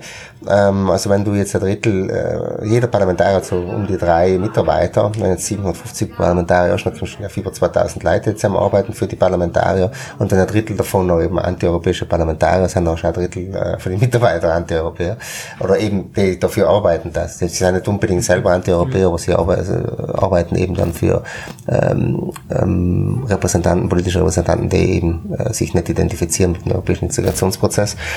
Und ähm, das führt dazu in der, in, im Parlament ist in der Regel so, dass wir nach der, ähm, ähm, nach den Wahlen gibt es die konstituierende Sitzung und nachher treffen sich die Fraktionen und da gibt es einen eigenen Schlüssel, der Hund heißt es und äh, da werden nachher die verschiedenen Posten, die es im Parlament gibt, vom Präsidenten, Vizepräsidenten, Ausschussvorsitzende, Vizepräsidenten der Ausschüsse und so weiter, wird äh, äh nach diesem Schlüssel aufgerechnet, je nach Fraktionsstärke.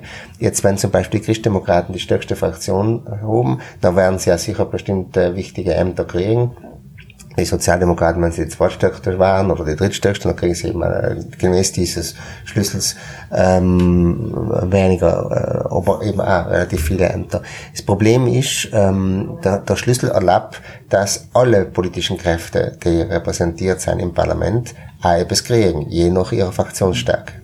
Und im letzten, bei der letzten, äh, nach der letzten Europawahl 2014, als die Antieuropäer von 10 auf 20 Prozent gewachsen sind, ähm, haben die proeuropäischen Kräfte versucht, in manchen Positionen, äh, manche Vizepräsidenten, in meinem Ausschuss war es so, im Ausschuss für die Rechte der Frauen und die Gleichstellung der Geschlechter, äh, zum Beispiel Kandidatin von der AfD, äh, haben sie versucht, die zu isolieren, haben den Schlüs Schlüssel nicht angewandt, sondern gesagt, du kriegst zwar einen Platz gemäß dieses mathematischen Schlüssels, aber aus politischen Gründen wenden wir den Schlüssel nicht um und wählen jemanden ein, der eben äh, nicht antieuropäisch ist. Und so haben also die proeuropäischen Parteien versucht, die Antieuropäer ein bisschen zu isolieren.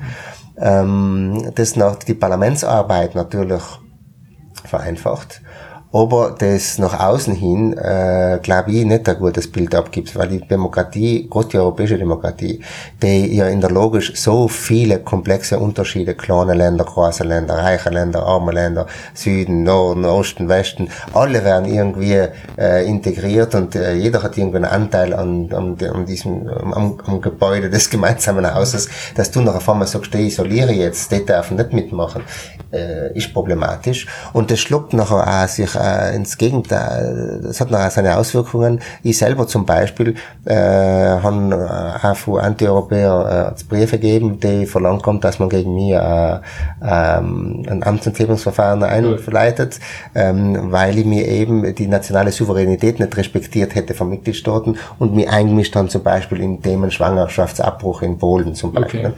Und, und die Anti-Europäer waren da der Meinung, da hat die EU nichts zu sagen und äh, die Verträge äh, übergeben, die Kompetenz äh, der ähm, äh, Sexual Rights and Reproductive Health, also die, die, die Schwangerschaftsfragen, nicht an die EU. Und wenn jetzt die EU Eurokrat wie meiner einer sich dann plötzlich einmischt in das Thema und der Delegation von Europaparlamentarier begleitet in das Land hin, dann haben die das empfunden als Einmischung in nationale Interessen und wollten dann eben, dass dieser äh, Bürokrat seines Amtes enthoben wird. Also du hast nachher schon, wahrscheinlich gab es die Radikalität auch nicht in der Form, wenn man äh, sie integriert und sagt, okay, es hat äh, einen legitimen Anspruch, es hat auch gewählte Abgeordnete, äh, jetzt diskutieren wir politisch und äh, versuchen es nicht irgendwie zu isolieren oder ins gegenseitig anzugreifen oder die Administration äh, da irgendwie in, in, in den Dreck zu ziehen, sondern versuchen es eher politisch zu bewältigen. Mhm.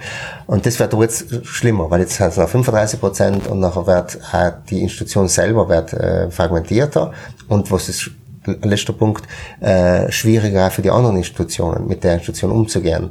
Weil wenn du starke Mehrheiten hast im Parlament, dann kann sich die Kommission allem sagen, in, hinter mir haben ein starkes Parlament, die unterstützen mich, Rat, schau's gleich einmal, wie es damit umgehen willst, oder umgekehrt, der Rat kann sagen, wir haben so ein ähnliches Kräfteverhältnis, ähm, sein viele Christdemokraten im Rat, viele Christdemokraten im Parlament, wir können ganz gut zusammenarbeiten, ähm, oder eben die anderen, die, die, die Koalitionspartner können ganz gut zusammenarbeiten. Hingegen, wenn du völlig plötzlich unterschiedliche Mehrheiten hast und, und äh, Regierungsvertreter im Rat sehen, du hast 35 Prozent im Europäischen Parlament, das sind eigentlich nicht, das sind nicht gleich in der EU Anti-Europäer, das sind ja daheim in ihren eigenen Mitgliedsländern, in der radikalen Opposition, in der Fundamentalopposition. Das sind nicht gleich einfach oppositionelle Kräfte, sondern häufig sind die in der Fundamentalopposition, die wollen das System verändern, nicht gleich einzelne Politikbereiche.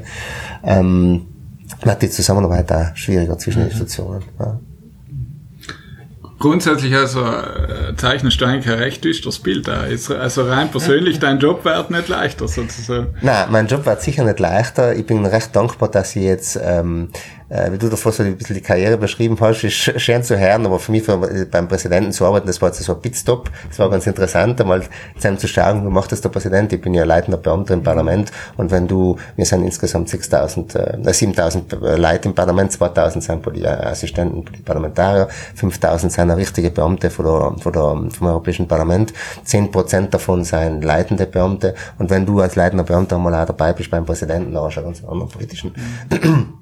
Einblick. Äh, aber wenn ich jetzt zurückkomme, wird das natürlich nicht einfacher. Aber umso wichtiger ist, dass du noch äh, Leute hast, die ähm, sich darum bemühen, eben, dass das nicht alles ein, dass die Brücken nicht eingerissen werden, dass die Fenster nicht äh, geschlossen werden, sondern dass man auch mit denen, die unbedingt dagegen sein, äh, auch äh, die versuchst irgendwie zu inkludieren in den Diskurs. Äh, und in der Abstimmung werden sie nachher schon, äh, wird sich noch schon herausstellen, welches ist tragfähigere und das langfristigere Modell ist ihres oder ist andere. Aber ich kann als als, als ähm, Beamter des Europäischen Parlaments, ich selber innen drin bin natürlich pro-Europäer, aber in dem Moment, wo ich mit den verschiedenen Fraktionen arbeite, äh, darf mir nie einfallen, einen zu bevorteilen oder anderen zu benachteilen. Meine Aufgabe ist es, das ist die Aufgabe für jeden Beamten im Parlament, äh, die, äh, so hingegen zu arbeiten, dass die Parlamentarier ihren Job bestmöglich machen können. Und das macht der, der, der Dolmetscherdienst macht das so, der Übersetzerdienst und eben auch Leute wie ich schauen, dass alles so glatt funktioniert, dass die ihren politischen äh, ihre politischen Debatten organisieren und abstimmen und Entscheidungen herbeiführen können. Und selbst müssen wir halt jetzt auch dann, wird aber noch schwieriger. Ja, äh, jetzt haben wir eigentlich, obwohl wir glaube ich da als drei Pro-Europäer sitzen, haben wir eigentlich äh, ein nicht ganz positives Bild jetzt gezeichnet, sondern eigentlich mehr so die Probleme beleuchtet, was eigentlich aber auch wichtig ist. Aber, aber jetzt, wenn wir eben am Sonntag sein wollen, äh, vielleicht können wir mal kurz noch die Sendung beschließen mit einer Art Wahlaufruf und vielleicht auch nochmal, Markus, von dir was sind jetzt die Gründe, warum soll man am Sonntag wählen gehen und wo, wo siehst du eigentlich jetzt halt die Lichtblicke äh, für, für eine funktionierende EU in den nächsten Jahren? Ja. Ich glaube, dass die, die, äh, die Wahl das, das, ich finde das ja ähm, äh, ein wichtiges Bild. Als Politologe finde ich das wichtig und das, so, äh, das hat der Obama mal gesagt, deswegen ist es auch ganz beeindruckend gewesen, wie er es gesagt hat. Ich kann es wahrscheinlich nicht so schön sagen, aber er hat äh, immer mal behauptet, es ist, das wichtigste Amt äh, ist nicht der Bundeskanzler oder nicht der Präsident der Vereinigten Staaten, es ist nicht der Kommissionspräsident oder der Präsident des Parlaments oder des Rates. Das wichtigste Amt in der Demokratie ist der Bürger. Und der Bürger ist zwar nicht jeden Tag gefragt, der muss nicht jeden Tag entscheiden, weil wir haben ja repräsentative Demokratie und der hat eben nachher delegierte ähm, Repräsentanten, die, die die Entscheidungen nach dem täglichen Geschäft übernehmen. Aber er gibt echt den Kurs vor. Und der Bürger gibt ja viel mehr den Kurs vor, als die Staats- und Regierungschefs den Kurs vorgeben. Weil wenn der Bürger entscheidet, äh, dann hat er entschieden, da kann nicht andere kann sagen, wir, wir zweifeln jetzt die Wahl un und es darf nicht die oder die Koalition weiter regieren, weil, weil man nicht glaubt, dass der Bürger recht gehabt hat, sondern der Bürger hat eigentlich das letzte Wort. Und für mich ist, glaube ich, schon entscheidend, dass man äh, sieht, die, äh, bei der Europawahl geht es nicht jetzt darum, ob äh, die, die Strukturfonds äh, größer werden oder ob die Banane jetzt gekrümmt sein darf oder nicht. Und bei der Europawahl geht es ja nicht darum, ob jetzt die, äh, Südtirol 36 oder 37 Millionen Euro kriegt, sondern es geht einfach darum, wie wollen wir jetzt in den nächsten Jahren in Europa weiter.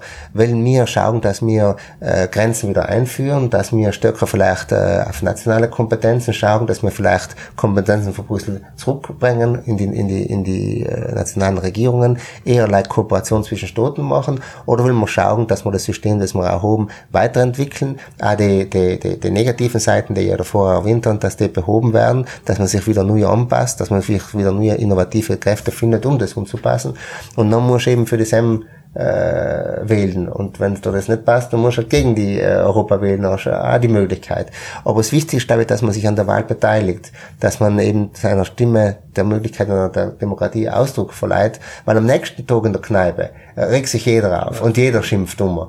Und, und, und in, in London war jetzt ein paar Mal wegen den Brexit-Verhandlungen und, und mit jedem, den du redest, jeder schimpft und streitet und wow, was so, so viel Rapuff in den äh, ungeeinigten Königreich. Und, und, und davor, wo, wo, wo, wenn du fragst, bist du gewesen beim Referendum, ah, ist grad bei, wenn ich grad zu deren gehabt, bin ich grad nicht hin. Äh, und das sollte eben, finde ich, völlig äh, illegitim. Also entweder du, du, du gehst hin, stimmt schon, danach kannst du ja auch reden, wenn es dir so geht, wie es, wie es funktioniert. Und schon ist äh, besser, äh, nach, frei nach Wittgenstein, wenn du nicht gewählt hast, dann darfst du nicht reden. Genau. aber das, da, da muss ich kurz einhaken, nicht? Ich meine, es stimmt schon, das wichtigste Instrument ist der Bürger, aber ist nicht dann, es, die und das ist ja auf das, worauf die Populisten raufspringen, nicht? Die, die, die regieren ja nach dem Bürger, nach dem Maul, nicht? Also, mhm. das, die machen so quasi Fehler, die schauen eher, wo, in welche Richtung schwa, äh, schlägt das Pendel aus in der Gesellschaft und, und da kann ich es in Ruhe holen, nicht? Das heißt, die entscheiden immer nach den eigenen sage jetzt einmal, äh, Überzeugungen, sondern dem, was sie glauben, nachher danach wieder mehr Stimmen zu kriegen. Das ist eigentlich genau die Gefahr. Und du hast ja, das sind irgendwo ja, von Interviews gelesen, ich bin mir sicher bei Barfuß, glaube ich, äh, hast gesagt, du hast ja Menasse auch gelesen, nicht? Ja. Äh, und der, und der, und die, ich bin jetzt kein Politologe und kein Historiker, deswegen alles mit äh, bisschen Salz, nicht? Aber er hat gesagt, die EU hätte es ja nicht gegeben, wenn nicht äh, der Mitterrand, glaube ich, eigentlich gegen die Überzeugungen der, der Franzosen damals das in die Wege geleitet hätte. Also du ist, glaube ich, schon auch, ich meine, das, das hat so ein bisschen so eine fatalistische ähm, äh, Element, was du gesagt hast, nicht? Ja, lass uns einfach kommen, wie es kommt, so quasi, nicht? Weil du, wenn es dir nicht gefällt, willst du nicht, und, oder halt willst du dagegen, und wenn es dir gefällt, willst du dafür, aber braucht es nicht einmal jemand, der wie soll ich sagen, für die Idee wieder so richtig so einsteht wieder mit der oder, oder ich weiß, ja. ich weiß nicht, wie ich sagen soll. Das, das, das, ja. ja. Weil man kann sicher sagen, wenn du jetzt äh, Mitterrand, äh, Charles de Gaulle auch zum Beispiel, Charles de Gaulle hat damals äh, ja dafür gestimmt, dass die Briten nicht Mitglied werden dürfen. Da hat man nicht die Bevölkerung gefragt, sondern hat, hat Mitterrand selber gesagt, mhm. nein. Und danach hat es sogar ein Referendum in Frankreich gegeben und die Franzosen haben gesagt, sie dürfen. Mhm. Ja. Ähm, der Kohl hat selber auch gesagt, du, wenn jetzt die Deutschen frage, ob wir einen Euro einführen, dann sind sie dagegen, weil die Deutschen wollen die D-Mark, ich beschließe das jetzt und dann gibt's einen Euro. Und äh, also manche Staatsmänner haben sich eben über die, äh, sagen wir, die äh, plebiszitäre äh, Möglichkeit hinweggesetzt und haben ihre äh, politische Macht mh, versucht äh, eben zu nützen, um wegweisende Entscheidungen zu treffen. Aber ich glaube, wir sind ja, wir wollten ja, das, das äh, eines der markantesten äh, Elemente der europäischen äh, Geschichte ist ja die Parlamentarisierung. Am Anfang hat es ja kein Parlament gegeben von der EU. Das Parlament hat sich allmählich entwickelt. Viele Jahre lang war es leider so ein beratendes Gremium, ein, ein, wie man oft gesagt hat, ein, äh, ein Tiger ohne Zähne. Ja. Und, und mittlerweile ist es eben äh, neben die Staaten die zweite Kammer, der mitentscheidet bei jedem Gesetz, hat also ihre volle Bedeutung, ist gleichbedeutend wie die Staaten auch. Ähm, und äh, wir wollten ja, dass es parlamentarischer wird, dass es demokratischer wird, dass es eben nicht von einem Mensch abhängt, wie sich jetzt Europa weiterentwickelt. Aber Parlamentarisierung bedeutet, Demokratisierung bedeutet, dass eben der Demos, das Volk, sich eben dann auch beteiligt dran. Und äh, zur Beteiligung kehrt, dass man sich immer informiert. Und dann ja, du deine, wenn ja. du nachher sagst, ja, aber ich interessiert's nicht und äh, fünf Jahre lang will ich nichts hören von Europa und, um, und noch die fünf Jahre will ich wissen, was hat's mir gebracht und dann möchte ich gerne einen Satz hören, was mich überzeugt und auch vielleicht wähle ich. Und nicht, so funktioniert halt in der Demokratie halt noch nicht. Und wenn du willst, du kannst zum Beispiel in YouTube, gibt es ganz viele, äh, es gibt ja einen Vizepräsidenten vom Europäischen Parlament, den Sassoli, äh, der hat eine schöne Debatte mit dem Salvini, also einer Abgeordneter war. Und wenn man sich das umschaut, ich finde das echt interessant und ergreift der Salvinis Wort, es geht gerade um Fake News, war das Thema. Äh, und an dem Tag sind ganz viele wichtige Entscheidungen getroffen worden. Bei den wichtigen Themen der Salvini nie geredet, sondern bald noch die Fake News waren, was ja auch ein wichtiges Thema ist, nicht unbedeutend für Fake News hat er das Wort ergriffen und dann hat er ihm gesagt, ähm, es seid du alle Bazi, es braucht alle einen Psychiater äh, und, und hat der Publikum gehabt, was noch applaudiert hat. Und der, der Sassoli der hat ihn nachher als, als Präsident, als Vizepräsident des Parlaments, der die Sitzung leitet, ihn öfters darauf aufgerufen, ge, bitte äh, nimm mal eine, eine Sprache die, die, dem Gremium gerecht entspricht, äh, begleitet nicht die anderen äh, Kollegen, dass, dass, dass, dass wir das Thema jetzt da diskutieren, das ist auf die Tagesordnung gesetzt worden von die Fraktionen selber. Du gehörst auch zur Fraktion, es jetzt auch kein Dagegenstimmen, es jetzt auch kein anderes Thema.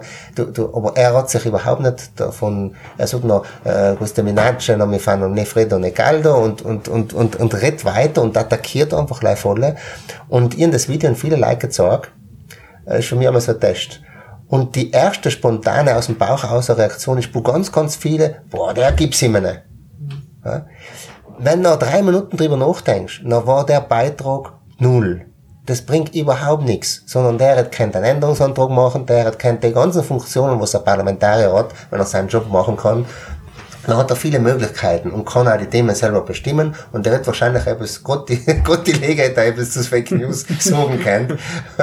aber, äh, aber er hat er nicht getan. Und wenn du äh, dir leider die Zeit nimmst für, für, die, für, für Politik insgesamt, im Land, äh, auf Provinzebene, äh, Gemeindeebene, auf, auf Ebene der Staaten, wie auf der EU, wie Weltpolitik, wenn du dir leider Zeit nimmst, die Sekunde, dann kommst du vielleicht eher aus dem Ding und dann sagst du, den, der, der hat es jetzt mal richtig gegeben in der, oben da.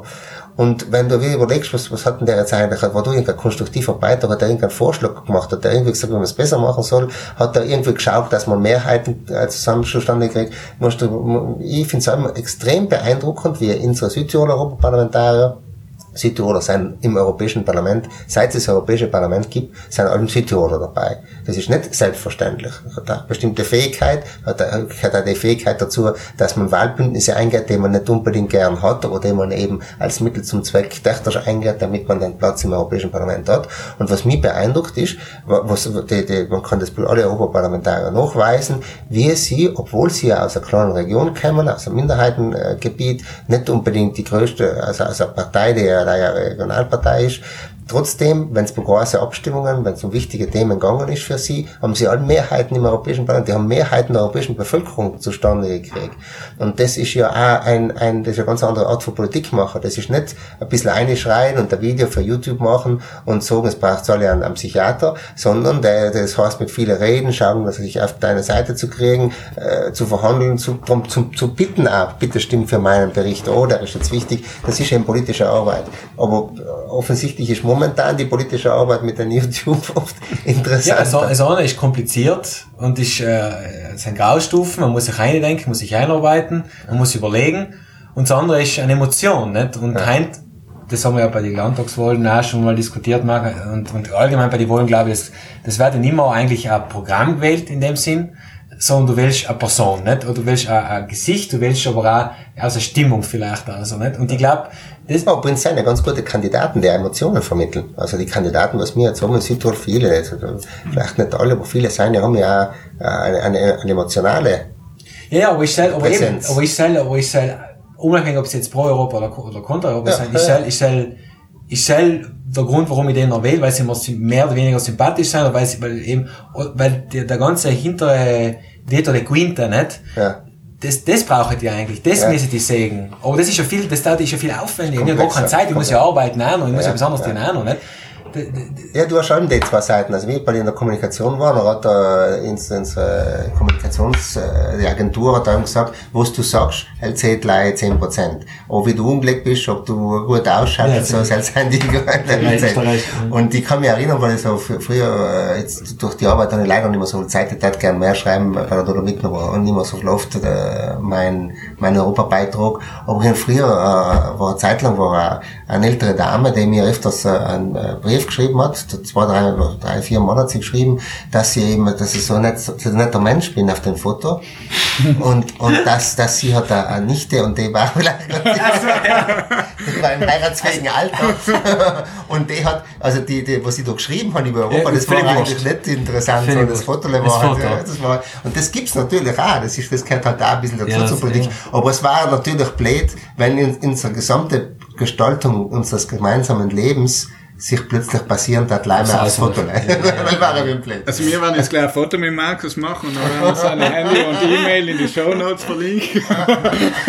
dann kann er sich nicht mehr retten. Ich bin schon, ich bin schon verheiratet, aber man weiß nie. Man weiß nie. Ein Briefele. Ein Briefele ist halt fein. Ein Fan. Nein, also um das Letzte vielleicht zusammenzufassen, eben als Minderheitenforscher muss es auch loswerden, dass äh, zum Beispiel eben, es ist nicht so selbstverständlich, dass wir Südtiroler einen Abgeordneten oder äh, eben überhaupt stellen können, weil zum Beispiel die Åland-Inseln äh, eine der besten Autonomien der Welt hatten, von dem Leute rahmen. Und äh, ich glaube, um, um die letzten, ja, die letzte Diskussion zusammenzufassen, äh, informiert eigentlich alle, überlegt eigentlich, äh, was es dir willst und geht's wählen und vor allem eben, äh, ich glaube schon, dass äh, Eigenverantwortung auch bei jedem Bürger startet und deswegen nutzt die Chance am Sonntag und wählst und äh, ich tat jetzt noch gern dir, David, und dir, Markus, als kleines Ding. Erinnerung, du hast wahrscheinlich, Markus, äh, diesmal wähle ich äh, Button äh, mitgeben und äh, Markus, bei dir hatte ich mich ganz, ganz herzlich bedanken, dass du dir so viel Zeit genommen hast. Äh, ich freue mich, dass du mich eingeladen hast, Dankeschön. Und äh, ja. Äh, du, eigentlich ist das eine Beleidigung, Entschuldige, diesmal. Ich habe das letzte Mal gewählt. Ich weiß, aber eben, äh, wie gesagt, Verantwortung. Ja, okay. das mal auch. Na, also danke Markus und äh, ja, viel Erfolg und äh, toi toi toi noch äh, bei deiner Arbeit gerne. weiterhin. Wenn du wieder mal brauchst, stehe ich gerne zurück. Ja, danke. Sehr gerne. Danke. Danke für die Zeit. So, das war's mit der heutigen Folge wieder. Ich hoffe, es hat Ihnen gefallen. Es hat ein paar Informationen mehr gekriegt zur Europäischen Union und äh, wir hoffen, dass wir jetzt regelmäßiger da sein. Äh, ja, geht's wählen. Hashtag gewählen. Genau, also nur mal zur Erinnerung, am Sonntag, den 26. Mai von 7 bis 23 Uhr informiert sein. Und für alle, die, die pro Europa sein, für alle, die kontra Europa sein, ist der Wahltag am 27. Mai von 8 bis 22 Uhr. Nein, also grundsätzlich. Du verwirrst schon alle, David. 26. Mai von 7 bis 23 Uhr geht's wählen und eben äh, macht euch Gedanken über Europa und animiert vielleicht den einen oder anderen sogar wählen zu gehen. Mir fein ist, dass ihr es zugehört habt und bis zum nächsten Mal. Bis bald. Ihr denkt. Ist gleich.